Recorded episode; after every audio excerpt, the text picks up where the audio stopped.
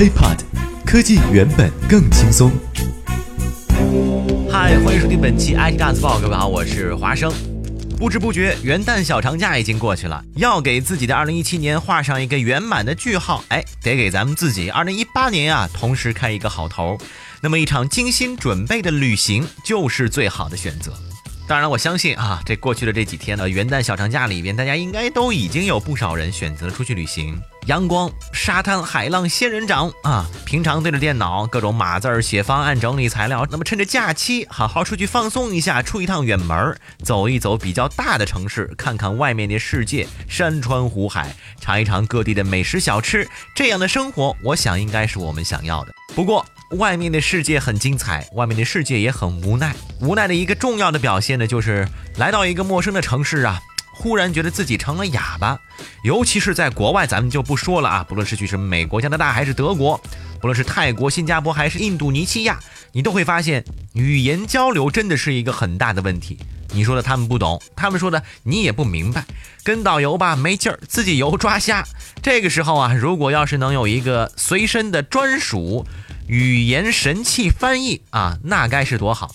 今天呢，咱们就跟大家来说说这个话题：人工智能如果会说各种语言，外出的时候你会选择用人工智能语音助手当翻译，跟当地人进行沟通吗？要说这人工智能真的是无所不能啊！咱们就说语言翻译，因为具有比较特殊的文本属性。早在一九四九年，机器翻译被首次提出，到早期的词典匹配，再到词典结合语言学规则翻译，再到基于语料库的统计机器翻译，计算机。计算能力的提升和多语言信息的爆发式增长，机器翻译逐渐在近二十年中开始为普通用户提供实时便捷的这个翻译服务，并且在我们的生活和工作当中也发挥了很大的作用。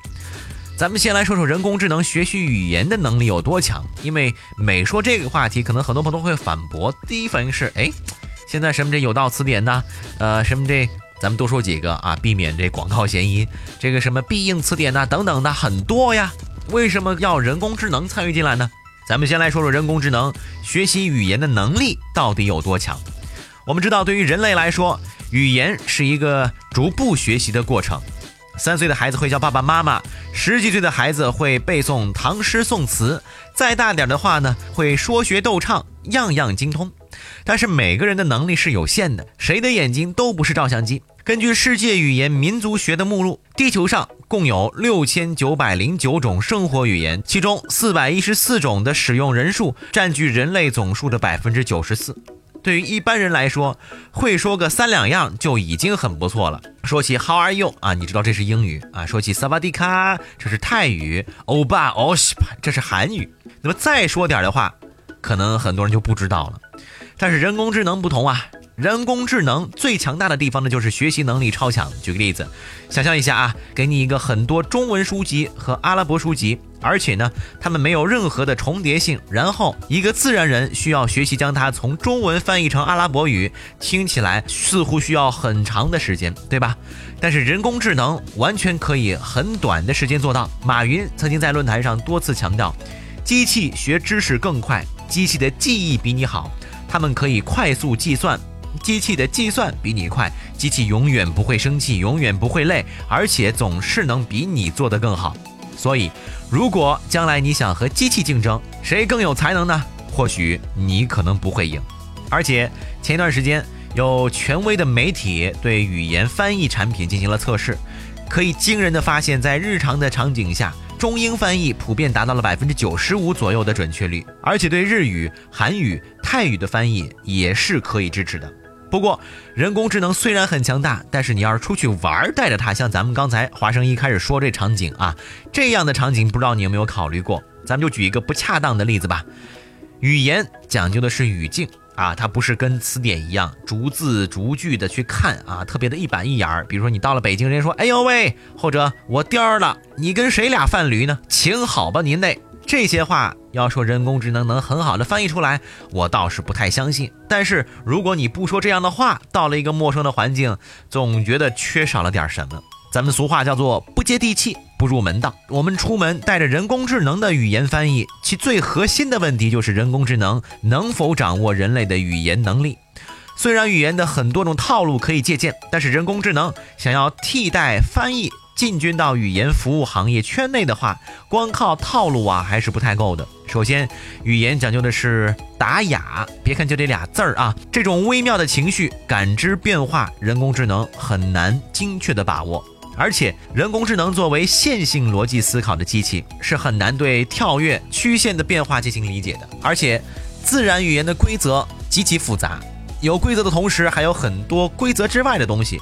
打个比方，语法的使用规则在日常的口语交流当中，常常是不被遵守的。比如说，咱们中文的语法吧，是不允许出现“我很受伤”这种表述的。但是在咱们平常的这个生活当中，对话里头经常这么表现：“哎呀，我很受伤。”这样的表述是被不断的创造出来的，因此啊，业内从业者普遍认为，对自然语言的处理是业界的一个难点，而且没那么容易攻克。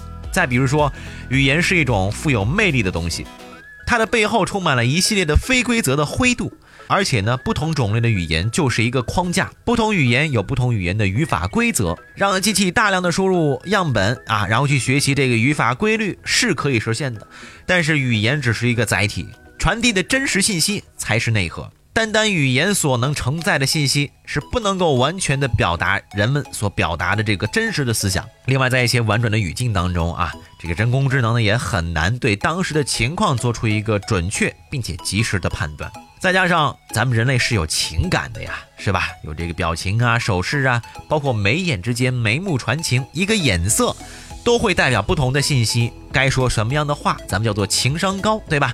等一系列的这些辅助的表达手段，人工智能在如此多的模糊表意面前，确实有点难来翻译出很多言外之音。再比如说专业领域的词汇吧，这人工智能最难的课题，举个例子，军事领域有个专业词汇叫做反侧面。曾经志愿军在抗美援朝的时候，尤其是上甘岭战役，反侧面作战可以说是名扬天下。但是你要是从正常来看，反侧面这个词儿啊，它说的就是山对面。人工智能在一定的意义上，其实是很难对这种词汇进行专业的解读。总之呢，就是前景很光明，道路很漫长。人工智能的语言翻译概念从一九四九年被提出出来之后，到现在已经走了有六十多年的历史。他们在技术上已经不存在什么太大的问题了，关键是如何能够真正的把它们给拟人化。这个问题如果被更好的解决了，那么出门在外选择导游还是选择 AI，或者咱们心里呀自己就有更好的答案了。那么今天的节目就是这样，我是华生，我们下期再见，拜拜。